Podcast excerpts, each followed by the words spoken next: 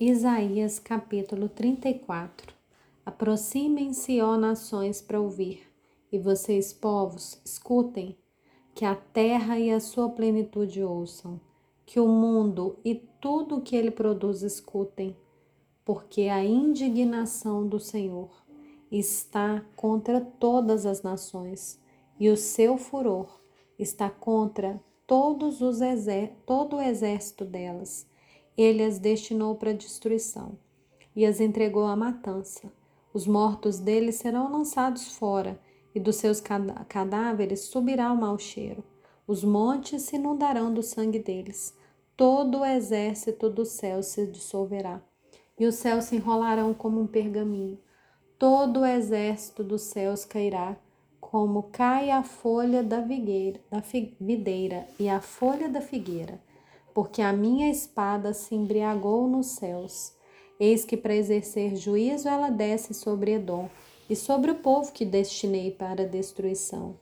A espada do Senhor está cheia de sangue, engrossada da gordura e do sangue de cordeiros e bodes, da gordura dos rins de carneiros, porque o Senhor fará um sacrifício em Bosra e grande matança na terra de Edom. Os bois selvagens cairão com eles, e os novilhos com os touros. A terra deles ficará embriagada de sangue, e o pó ficará encharcado de gordura. Porque esse será o dia da vingança do Senhor, o ano de retribuições pela causa de Sião. Os ribeiros de Edom se transformarão em piche, e o seu pó em enxofre.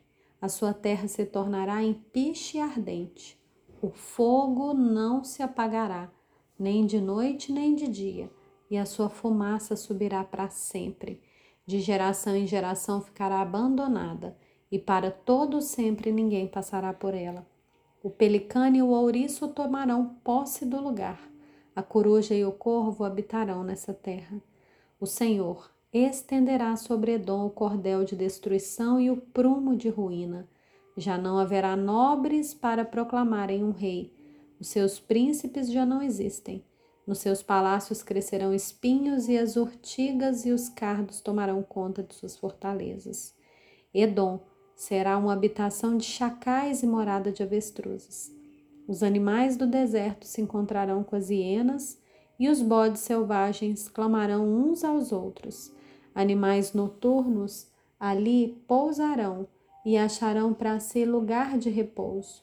Ali a coruja fará o seu ninho, porá os seus ovos e os chocará, e na sua sombra abrigará os seus filhotes. Também ali os abutres se ajuntarão, cada um com seu par. Procurem no livro do Senhor e leiam.